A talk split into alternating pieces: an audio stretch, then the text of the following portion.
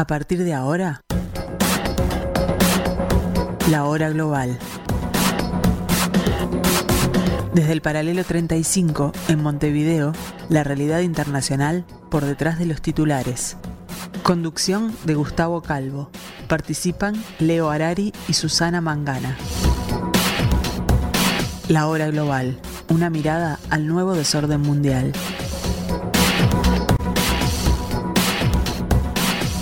Muy buenas tardes amigos, bienvenidos al 1170M de vuestro dial, bienvenidos a este pedacito de la programación de Radio Mundo, bienvenidos a esto que hemos dado en llamar la hora global.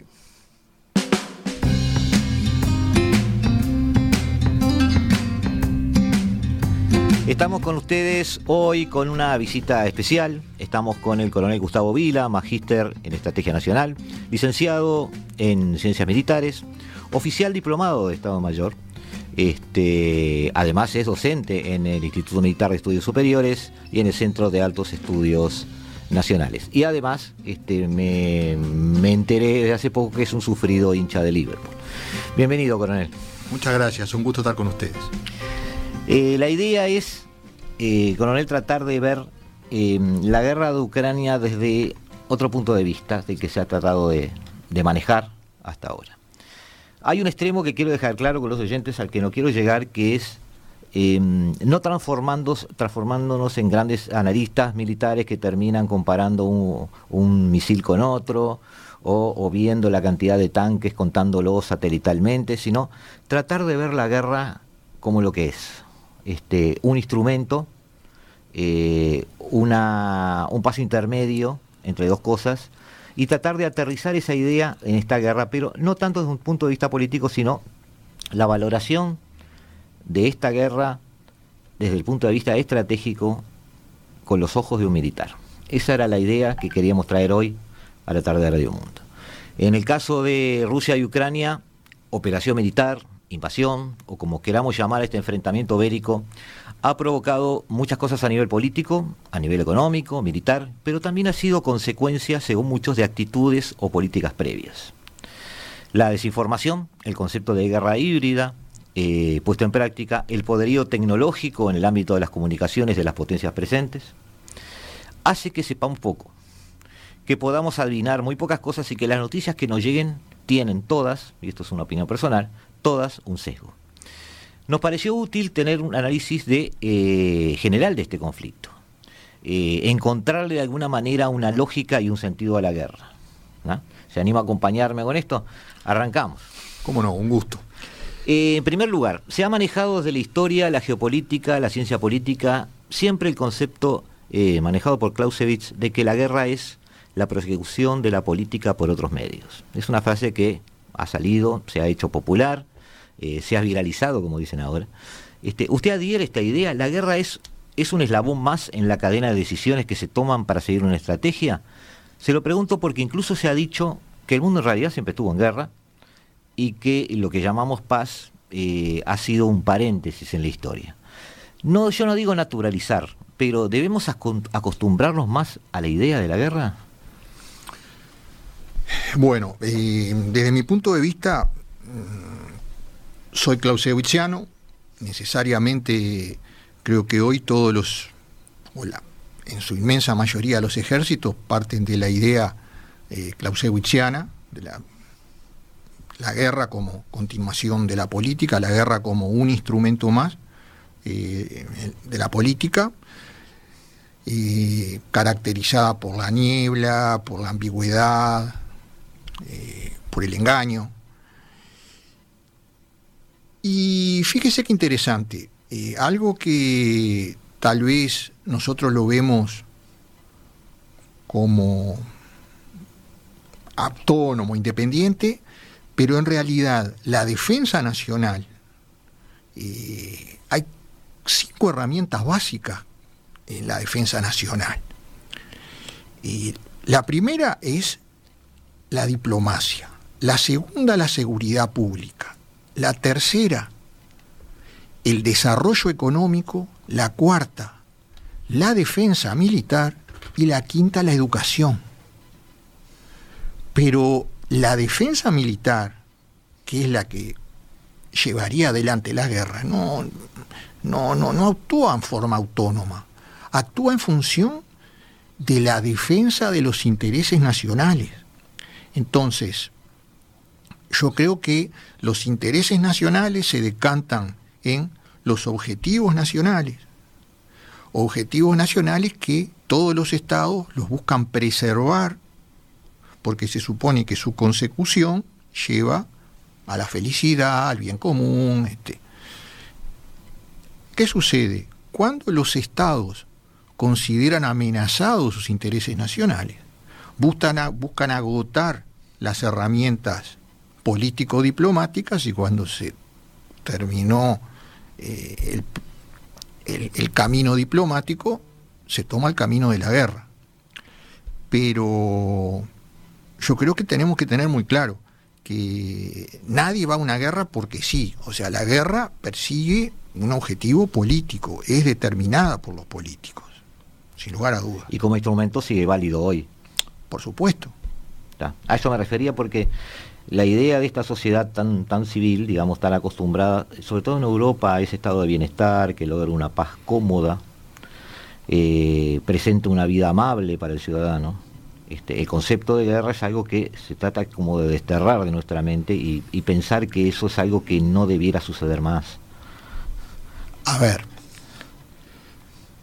nosotros vemos eh, la, base política, la base política de la guerra justamente en los intereses nacionales, eh, porque hay una competencia por recursos estratégicos escasos, sin lugar a duda, que en un principio buscamos cooperar, pero cuando no alcanza la cooperación y una de las partes quiere algo más o quiere algo que la otra parte también ambiciona, porque hay un choque de intereses, si no se soluciona diplomáticamente, se, va, se va a la guerra. Que aclaremos, eh, uno a veces cuando habla de guerra piensa en los desembarcos en Normandía, piensa las dos bombas atómicas, pero hay niveles de, guerra. Sí, lo estamos viendo este, acá ahora. Sin lugar a dudas. Eh, usted decía recién intereses nacionales que hay que preservar, y justamente mi, mi segunda pregunta iba a eso. Eh, se ha puesto sobre la mesa el concepto de seguridad para justificar la decisión de iniciar una ofensiva militar. En una mirada clásica es obvio que si estoy siendo físicamente rodeado por una presencia militar hostil, este, que además avanza con cobertura política, tengo el impulso de defenderme preventivamente de un avance futuro. Además, la geopolítica se ha encargado de hacer notar una y mil veces la coherencia del pensamiento ruso en particular de este tema, este, anclado a través de los siglos en un territorio de llanuras inmensas que le impone expandirse para defenderse, como dijera Catalina la Grande en su momento. Pero mirándolo desde una perspectiva más actual, como usted dijo, las guerras ya no son lo que era antes, no eran antes. Em, desde una perspectiva más actual, con misiles de alcance corto y medio al alcance de todos, con drones de largo recorrido. ¿No estaba de todos modos Rusia si Bruselas hubiera querido al alcance de un ataque directo? Es decir, el drama que Putin le puso con el armamento actual no era un poco irreal eh, quiero decir que un avance de la OTAN sobre Ucrania no incrementaría quizás tanto el alcance de fuego cuando hoy el ataque remoto es la norma. ¿Me explico? Sí, a ver, una precisión. Como muy bien decís tú, eh, la guerra se conduce por intereses nacionales, por, por el interés nacional, lógica el interés nacional. Ahora, hay un interés básico de los estados al igual de las personas, que es el sentirse seguro, la necesidad de sentirse seguro. Usted dice más allá de avances eh, físicos. No, no, no. La necesidad de sentirse seguro. O sea, si un país no se siente seguro, va a agotar todos los medios para hacerlo. Máxime, aunque nos duela aceptarlo, existiendo países de primera y países de segunda esta es una opinión muy personal, pero un país de primera es un país que es miembro permanente del Consejo de Seguridad de ONU, que tiene derecho a veto. Los cinco grandes, los cinco ganadores de la Segunda Guerra Mundial son los arquitectos del mundo que nosotros vivimos. Y sin lugar a dudas que en ese orden mundial que surge en 1945, se aseguraron ventajas cuantitativas y cualitativas sobre el resto de los estados. Porque la ONU es un organismo válido, eh, ha solucionado un montón de problemas a la humanidad, pero es cualquier cosa menos democrática, en el entendido que si la expresión más democrática de ONU es la Asamblea General, donde están representados todos los países, no se puede implementar nada, ninguna iniciativa que surja de la Asamblea General, si alguno de esos cinco miembros permanentes del Consejo de Seguridad ejerce el derecho de veto. Entonces, Rusia desde siempre buscó proteger el Heartland, que es justamente una de las teorías geopolíticas, la de Mackinder. ¿Qué es el Heartland? Es la Rusia blanca. ¿Y qué es la Rusia blanca? Es Bielorrusia, es Rusia y es Ucrania. Y es Ucrania. Desde la época pretérita de Iván, de Catalina, de Pedro, de Nicolás, de todos esos ares, pasando por la Unión Soviética y a Rusia, siempre ese corazón de ese vasto imperio que tiene 11 usos horarios, ellos han querido tener una buffer zone, una, una, zona amortiguadora respecto de los potenciales adversarios. No nos olvidemos que Rusia, en ese afán de tener protegido ese corazón, llegó a tener territorios en América del Norte, Alaska, los norteamericanos y Vancouver, se la compraron a Rusia. Sí, sí, tal cual. Este, entonces, nosotros no nos olvidemos que de la caída del 89 del muro, la implosión de la Unión, de la Unión Soviética el 91, fue un cataclismo. ¿Y qué pasó? Mm, Occidente aprovechó la oportunidad para moverse hacia el este. Y obviamente ese movimiento hacia el este supuso una amenaza cada vez mayor para esa manera de pensar de los rusos, que, repito, no es un tema ideológico, es un tema que viene de los tiempos de la fundación del imperio ruso y se mantiene hasta el presente. Y respecto a lo que tú mencionas de las armas a distancia, no existe ninguna guerra que se pueda ganar del del aire.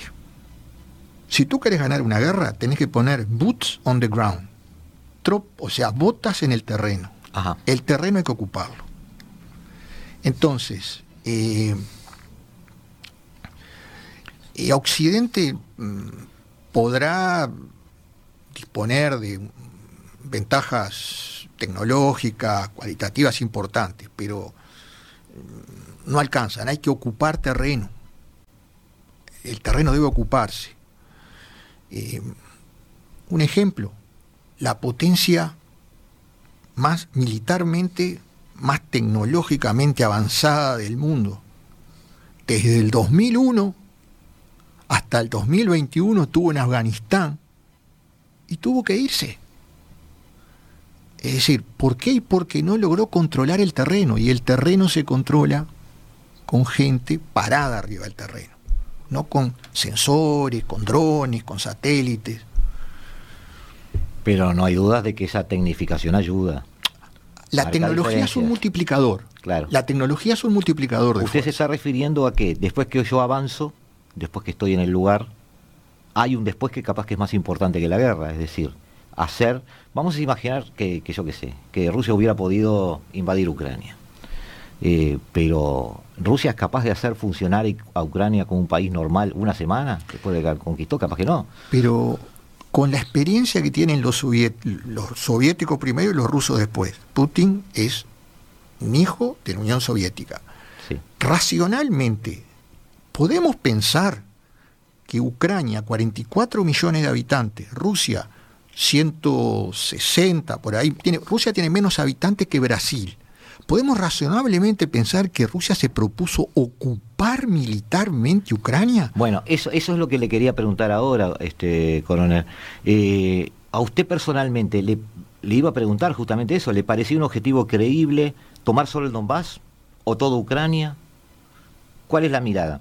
Le cuento que desde un punto de vista geopolítico exclusivamente, solo mirando eh, eh, y viendo la geografía del lugar, obviamente yo debo haber cometido muchos errores en ese análisis, pero me parecía tentador pensar que había que llegar a los Cárpatos, por ejemplo. Porque llegando a los Cárpatos, Rusia tiene algo que físicamente lo divide con Occidente, los Cárpatos. Porque lo demás es llanura, lo demás es, este, es plano. Pero para llegar a los Cárpatos hay que tomar toda Ucrania, lo cual parece un contrasentido. Eh, por, desde Donbass hasta Transnistria, sí, prácticamente todo es llanura. Son miles de kilómetros. Entonces, ¿cuál sería el objetivo racional para Putin? Más allá de lo que ha dicho, este, un militar, ¿cómo vería esto? Porque si usted lo ponen al mando y le dice, bueno, tenés que llegar hasta Transnistria, y estamos, tiene un frente de 2.000 kilómetros, que lo hace, como acá comentábamos recién antes de empezar el programa, lo hace con a lo sumo 200, 220 mil hombres eh, Hitler no pudo cubrir un frente de 2.000 kilómetros con 2 millones de hombres. Entonces, uno empieza a dudar de cuál fue el objetivo inicial o, qué se quiso hacer. Por eso empieza a dudarse también del término utilizado. ¿Es una operación? ¿Es una invasión? ¿Qué cree usted que es? yo creo que el término, vamos de lo, de lo más simple a lo más complejo. Yo creo que el término operación especial es una triquiñuela política para poder manejar la guerra desde el Ejecutivo y no darle intervención a la Duma. Si es una guerra, necesariamente, tiene que pasar por la Duma. Por más autocrático que sea el régimen, tiene que pasar por la Duma. Eh, yo creo que Putin buscó manejarlo de la misma manera que Estados Unidos manejó la guerra de Vietnam, manejarla desde el Ejecutivo, que no haya una declaración formal de guerra. Eso por un lado, lo de operación especial o guerra. Sin lugar a dudas, que si yo decreto la guerra, a favor de eso puedo decretar la movilización. Sí, ya no serían 200.000 hombres. Y ya podría incrementar mucho más. Eso por un lado. Por otro lado, y, mm, respondo tu pregunta con otra pregunta. Y en este momento, ¿es, ¿es conveniente ocupar militarmente un país? En este caso, Ucrania para llegar a los Cárpatos?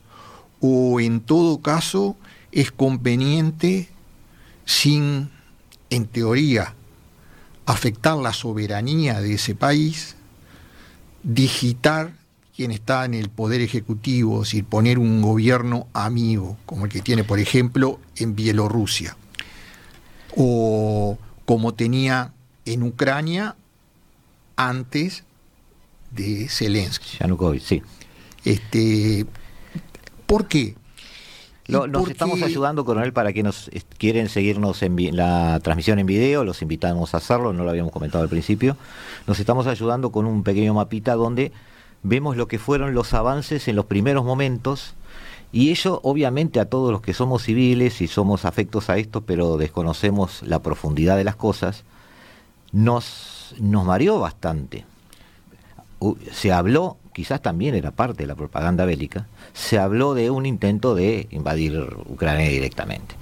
Este, por eso le hice esa pregunta. Usted me dice que, que esto lo lógico es que sea em, una guerra con alcance limitado, me decía hoy. Si yo soy Putin y yo fijo los objetivos políticos de Rusia, obviamente no lo voy a publicar en la BBC. Porque, no, estoy totalmente de acuerdo. o sea, el, objetivo político es secreto porque del objetivo político derivan los objetivos militares. Entonces ahí no, no, no, no, no, justamente el adversario debería inferir cuáles son los objetivos políticos para poder tratar de determinar cuáles son los objetivos militares. Ahora, me parece que es, es muy cierto lo que tú manifestás en el sentido de que Ucrania es una gran llanura por eso Polonia y Ucrania han estado asolados por invasiones porque es la el pasaje, es el pasaje de Europa hacia Asia. Eh, en los dos sentidos.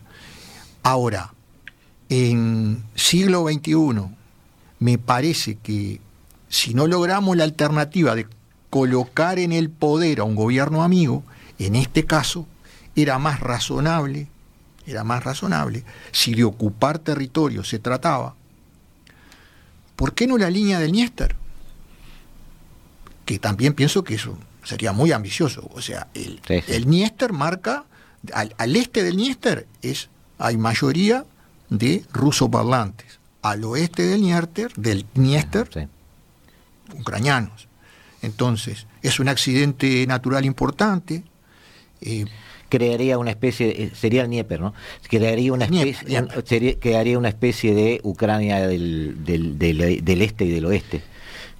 Pero claro, pero eso jugando un poco con el mapa, ¿no? Pero eh, pero, pero yo creo que en, el, en última instancia, si tú me preguntas, y, y, aquí cuál te parece que pudieron haber sido en su momento los objetivos políticos de, de Putin, y yo creo que en primer lugar que Ucrania no, no integrase la OTAN, si integra la Unión Europea, es moneda de negociación. Vemos si Unión Europea sí o no, pero sí, sí, hay, como dos niveles ahí.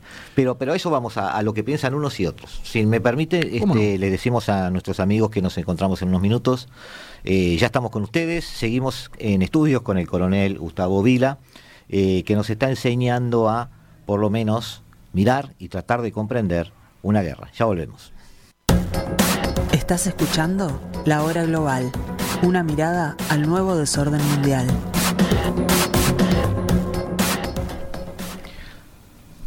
Seguimos amigos aquí en la tarde Radio Mundo en el 1170 AM de vuestro dial. En estudios con el coronel Gustavo Vila, magíster en Estrategia Nacional, licenciado en Ciencias Militares, oficial diplomado de Estado, de Estado Mayor y docente tanto en el IMES como en el CALEN, el Centro de Altos Estudios Nacionales. Coronel, ahora bajando a tierra un poco al tema de la guerra en sí, desde su condición de militar, eh, se ha señalado la diferencia entre ambos ejércitos y armamentos. Sin embargo, hay un conflicto que no es guerra, que está catalogado por sus mentores o sus creadores como operación militar. Se supone que hay fuerzas especiales, blindados, artillería y aviación limitados, que son los que intervienen en combate. Eh, ¿No sería inteligente suponer eh, que se deben contar todos esos efectivos reservistas para hacer esta comparación real que no se debieran contar. Es decir, eh, se habla de que Rusia tiene 900.000 hombres posibles y Ucrania 200.000 hombres posibles. Pero el misterio es cuánto están, como dice usted, con las botas en el terreno. Eh, ha desconcertado a muchos los salpicados de los ataques. Este, tomar más de 20 días en combates dispersos, con gran utilización de efectivos, convoyes que se atascan alrededor de ciudades e incluso que se quedan sin gasolina. Eh, a grandes rasgos, para ignorantes como nosotros, es que puede haber habido una estrategia fallida, las potencias se, se equivocan, hablo de tanto Rusia como los demás.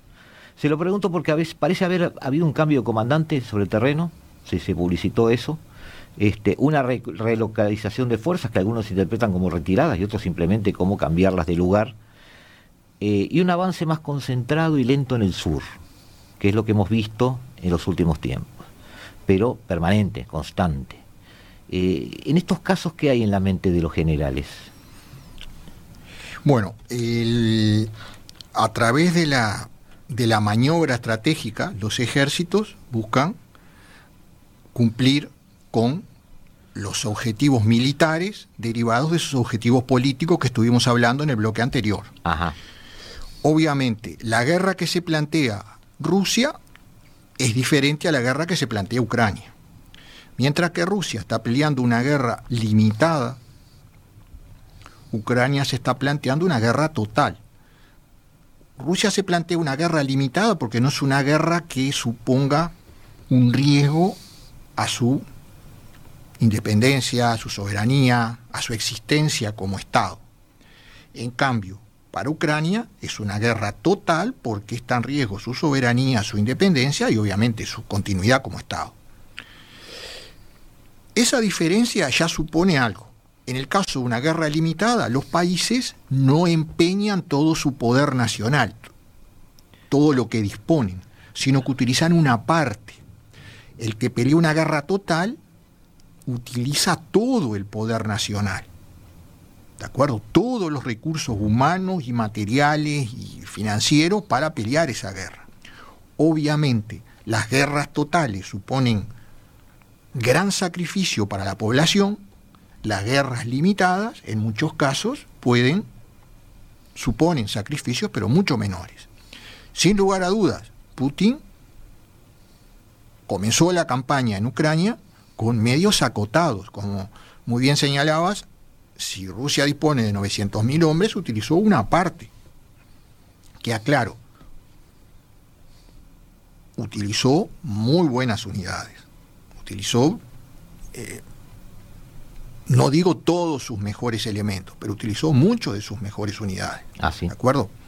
Ahora, volvemos a la otra parte de tu consulta. Por ahí decía von Molke, un prusiano allá del siglo XIX, el padre del Estado Mayor general alemán, que ningún plan resiste el primer disparo del adversario. Entonces, los generales rusos pueden haber planificado conducir la campaña de determinada manera, pero es un plan, plan que se va que va necesariamente va a tener que ser cambiado en la medida que los generales ucranianos desarrollaron su propio plan, en este caso para defenderse, y le van a introducir cambios al plan ruso, necesariamente. ¿Qué sucede? Podemos, con el diario del lunes es fácil decir cuáles eran los cambios que tenía que haber hecho el técnico de Liverpool el, el sábado en el partido este, que jugamos. Ahora. Que dicho sea de paso, este, ganaron, así que. Que ganamos. Lo noto contento. Sacrificándonos, como siempre, pero ganamos. Pero este, necesariamente tienen que haber cambios.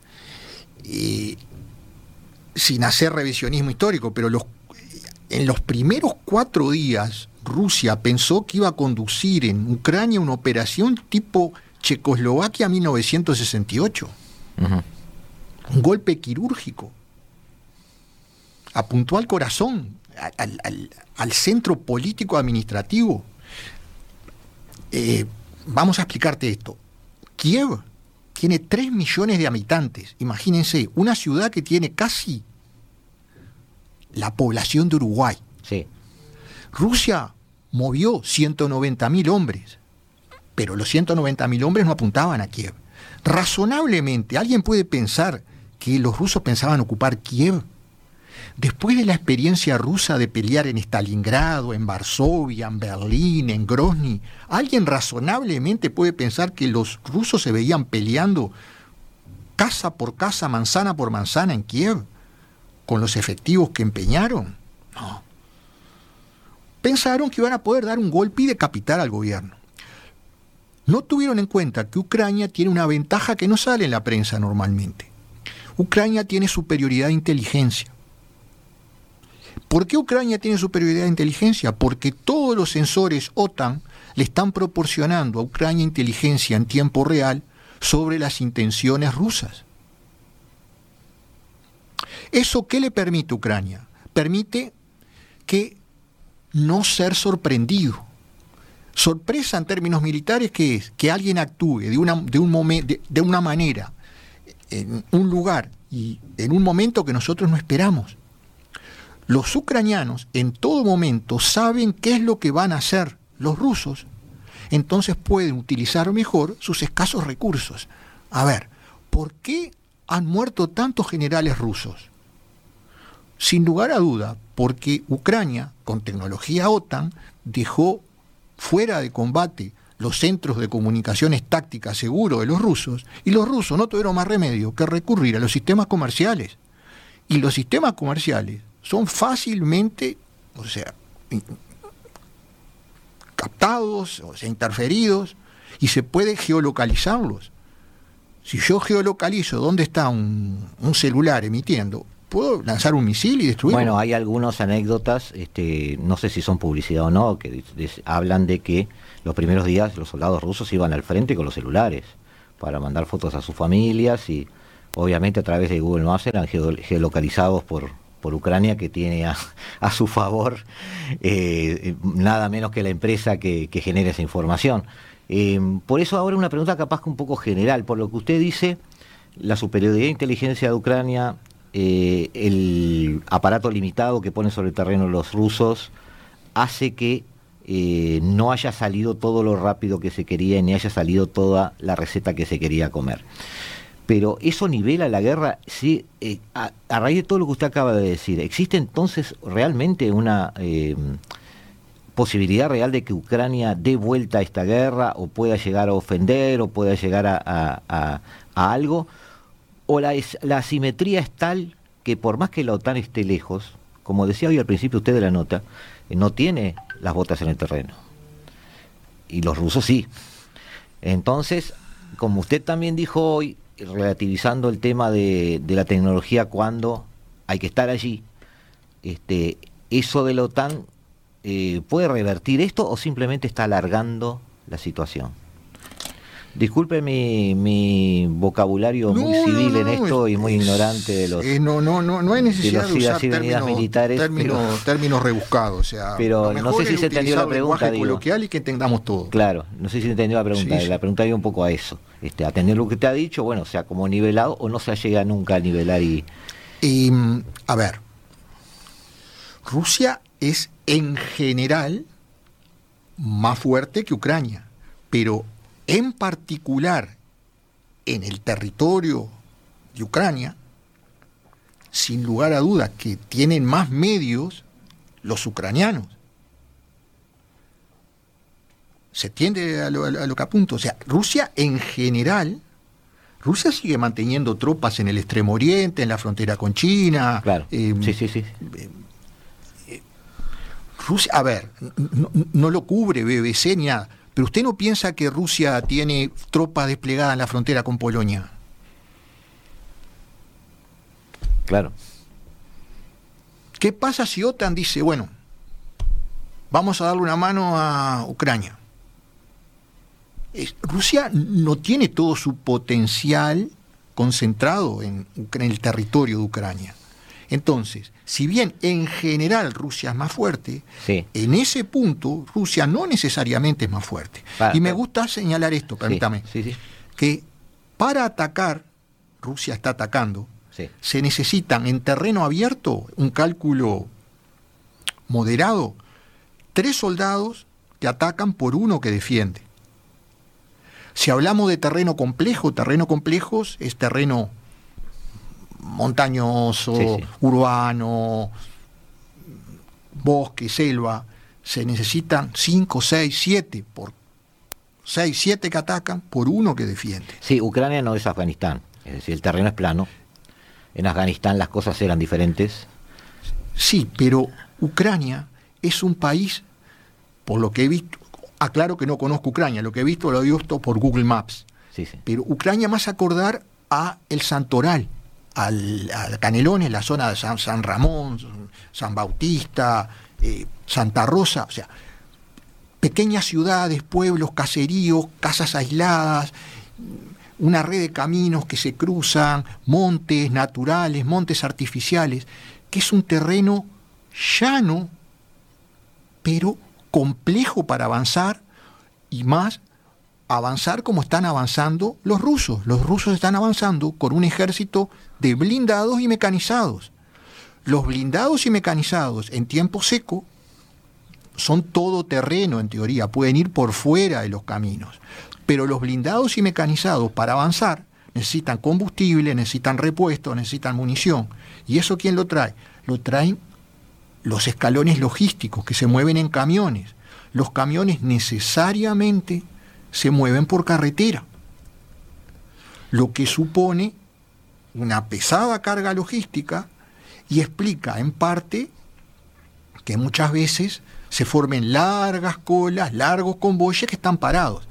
Y aclaremos, porque tú mencionaste de que se quedan sin combustible los, los tanques. Es muy común.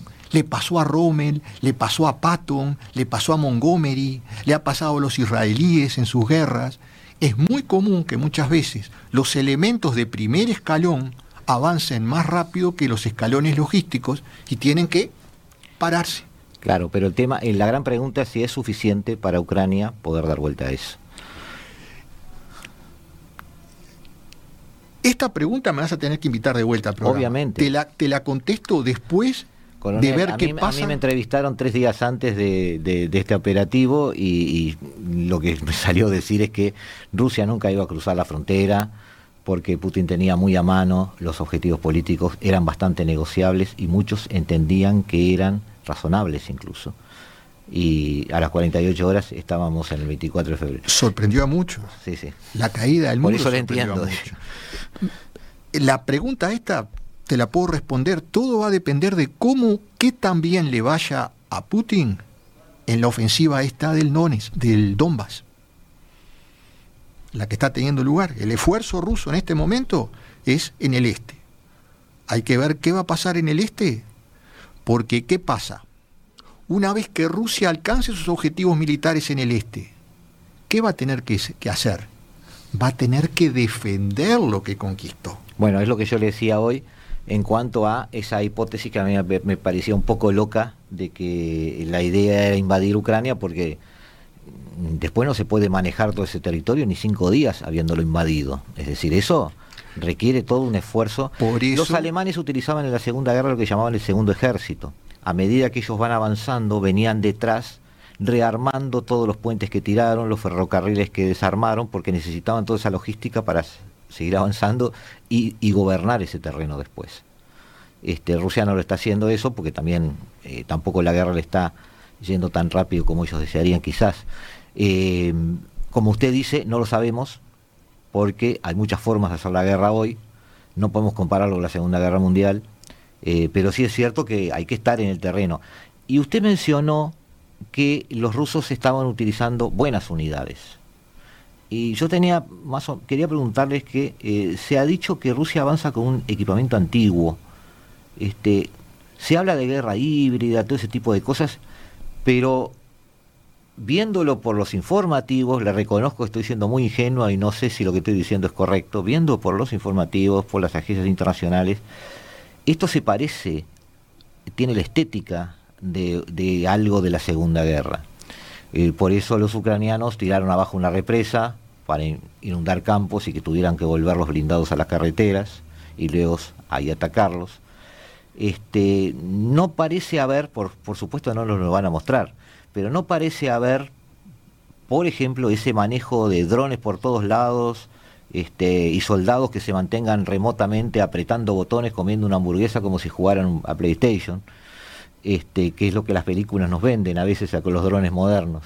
Este, ¿Qué tipo de guerra es esta? ¿Tiene mucho de híbrida? ¿Usted ve que es un poco más de lo mismo de lo que teníamos en cuanto a estrategia militar? O sea, eh, la guerra híbrida es, es un concepto que lo acuñó un, un señor Hoffman, norteamericano él, en el 2006, a partir del 2006,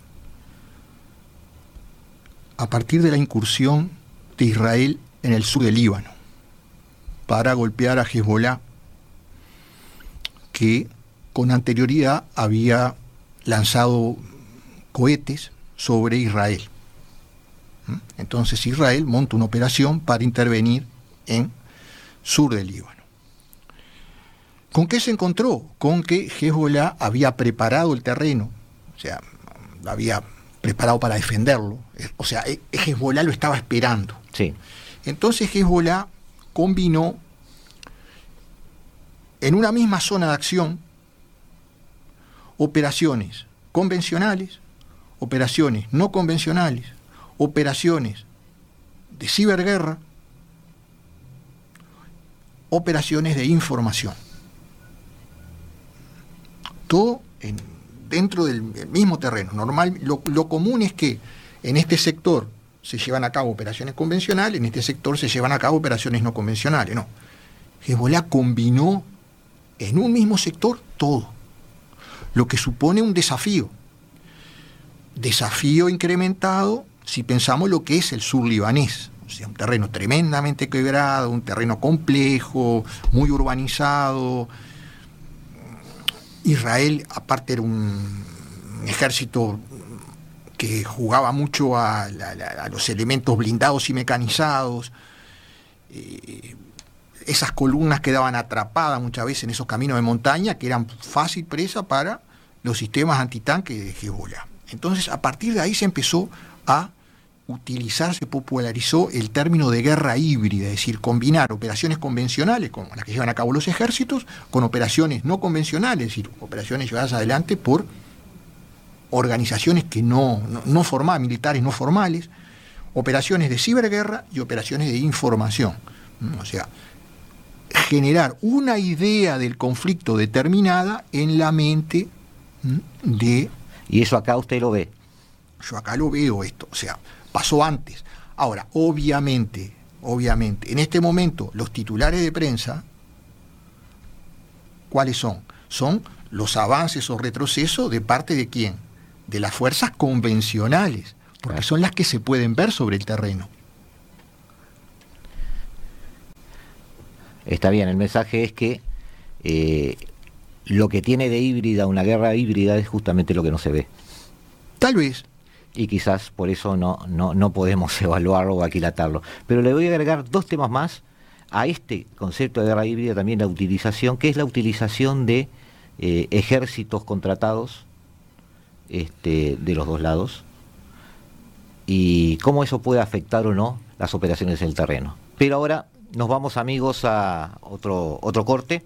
Estamos aquí en unos instantes con ustedes, aquí en la programación de Radio Mundo en el 1170M de vuestro dial, aquí en la hora global. Estás escuchando La Hora Global, una mirada al nuevo desorden mundial.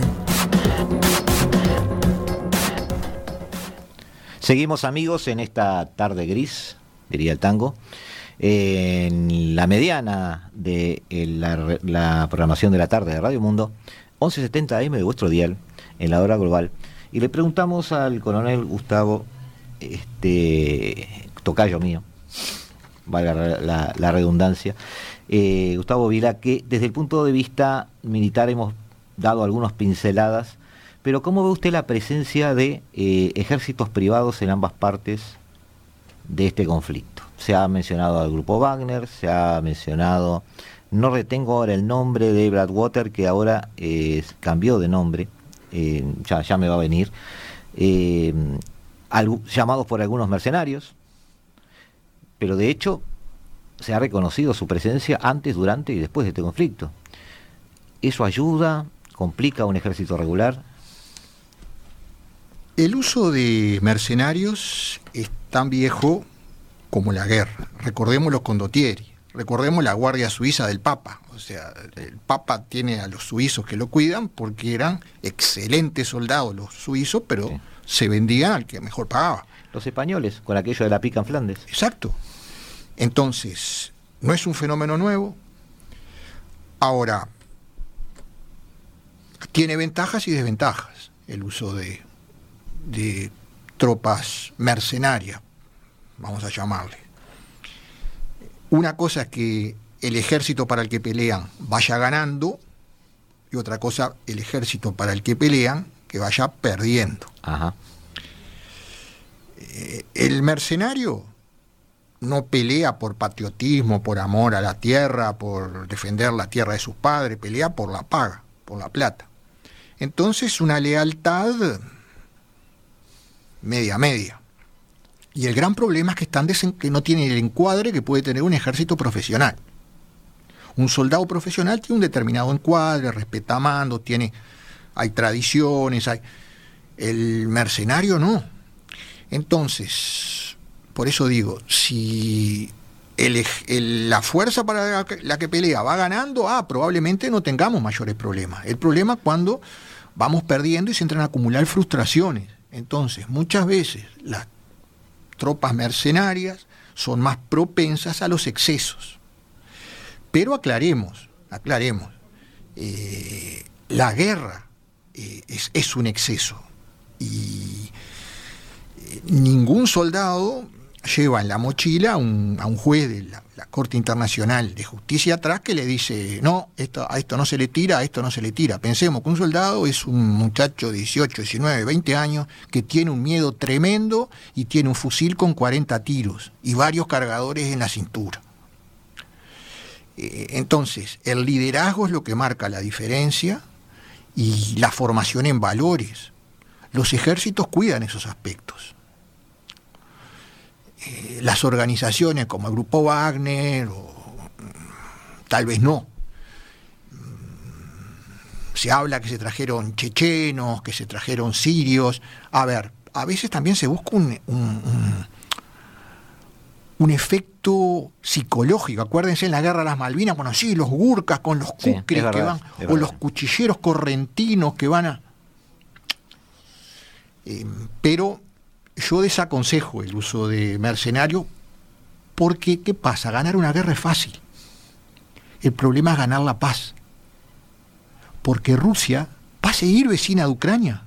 Entonces, hay que tratar de hacer una guerra relativamente barata en costos humanos, porque si los costos humanos son tremendos, que toda guerra tiene costo humano, ¿cómo hacen para seguir viviendo y cooperando necesariamente ucranianos y rusos? Bueno, viendo ese, ese, ese, ese, ese Caris, le, pido una respuesta cortita porque me interesa más la segunda pregunta que voy a hacer. Y se nos va a acabar el tiempo si no. Este, la pregunta era si usted diferenció lo político de lo militar.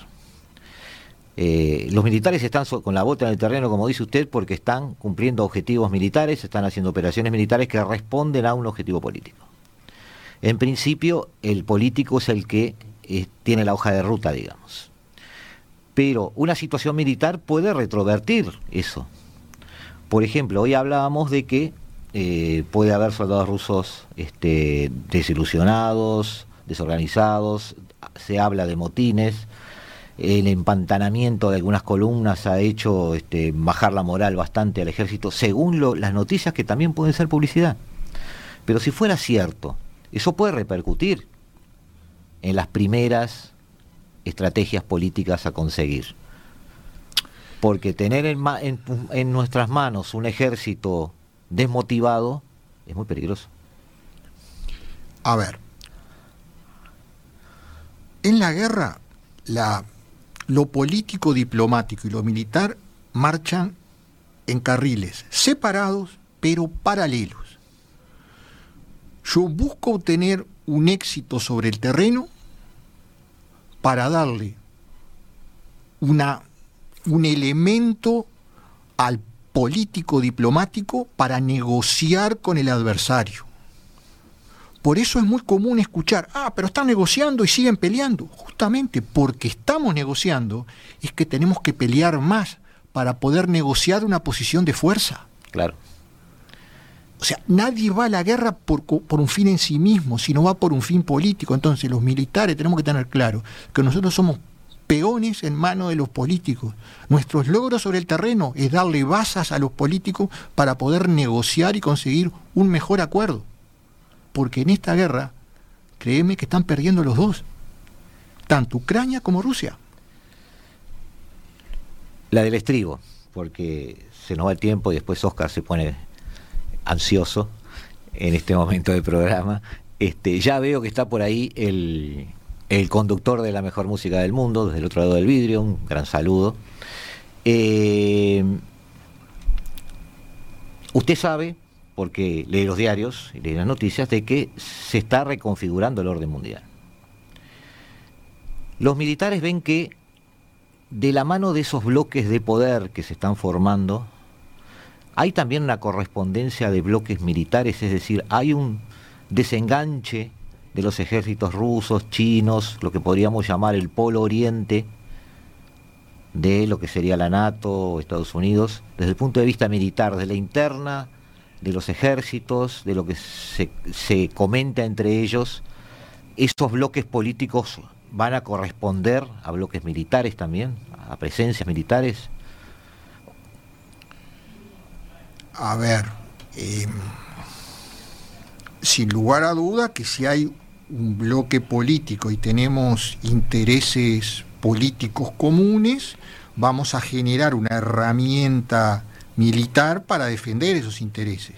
Inclusive, pensemos en la OTAN. Correcto. El Pacto de Varsovia desapareció. La OTAN empezó siendo, eh, la OTAN es anterior al Pacto de Varsovia. Pretendía eh, defender Occidente del peligro que suponía eh, la Unión Soviética. eh, en 1900, la OTAN se crea en el 49 y en el 54 creó el Pacto de Varsovia. Ahora, una vez que cae el Pacto de Varsovia en el 91 con la implosión de la Unión Soviética, la OTAN no solo sigue existiendo, sino que se potencia y es la OTAN que interviene en Afganistán. Claro. ¿Qué tiene que ver Afganistán? Claro, hay intereses políticos, pero no tiene que ver con la defensa de Europa. O sea que sin lugar a dudas, un bloque político va a tener. Eh, la OEA, por ejemplo. Genera entornos militares. La OEA tiene el TIAR. Claro. Ahora, entonces, en un futuro en que los bloques sean más fuertes, se identifiquen, que parece que ese es el camino que se está siguiendo, hay un desacople de ellos, que desde el punto de vista comercial ya se está dando, y capaz que haya un desacople militar.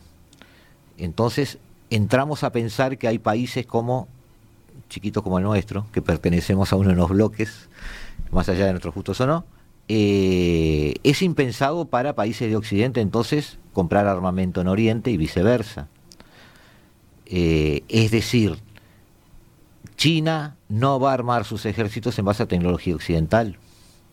Tampoco ahora ya lo va a hacer Rusia. Porque son adversarios en el terreno político. Cada vez más. ¿Se nota eso en la estructura de los ejércitos? Le hago la pregunta porque Turquía se caracterizó por comprar misiles a la OTAN y comprar antimisiles a Rusia. India hace lo mismo.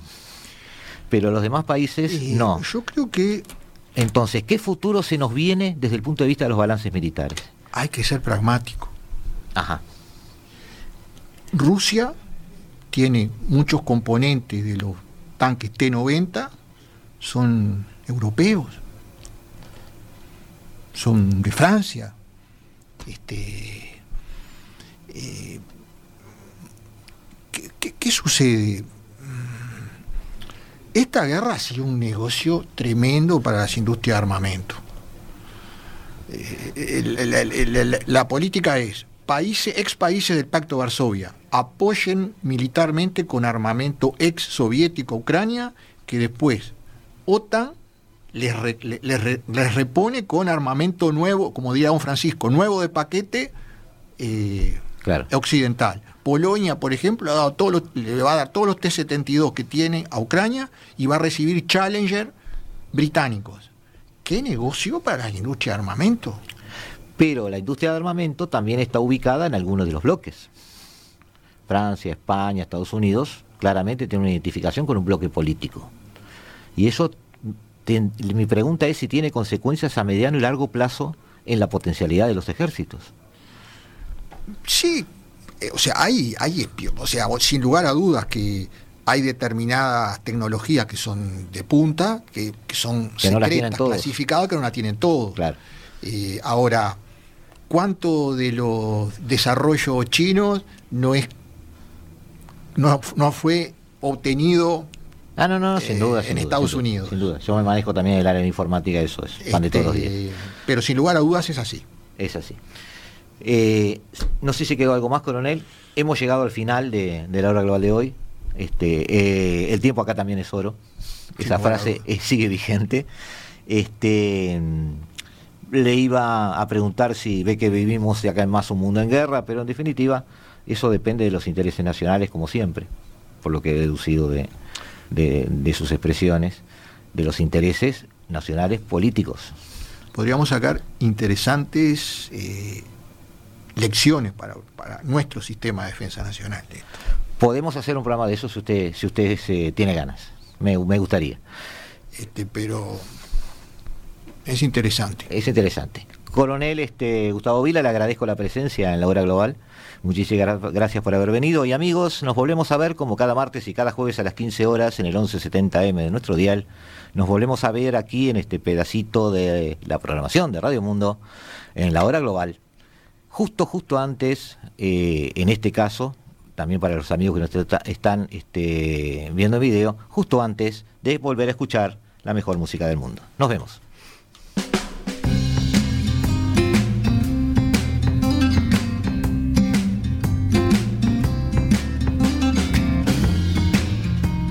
La hora global, martes y jueves a las 15 horas. Repite, a las 21 horas.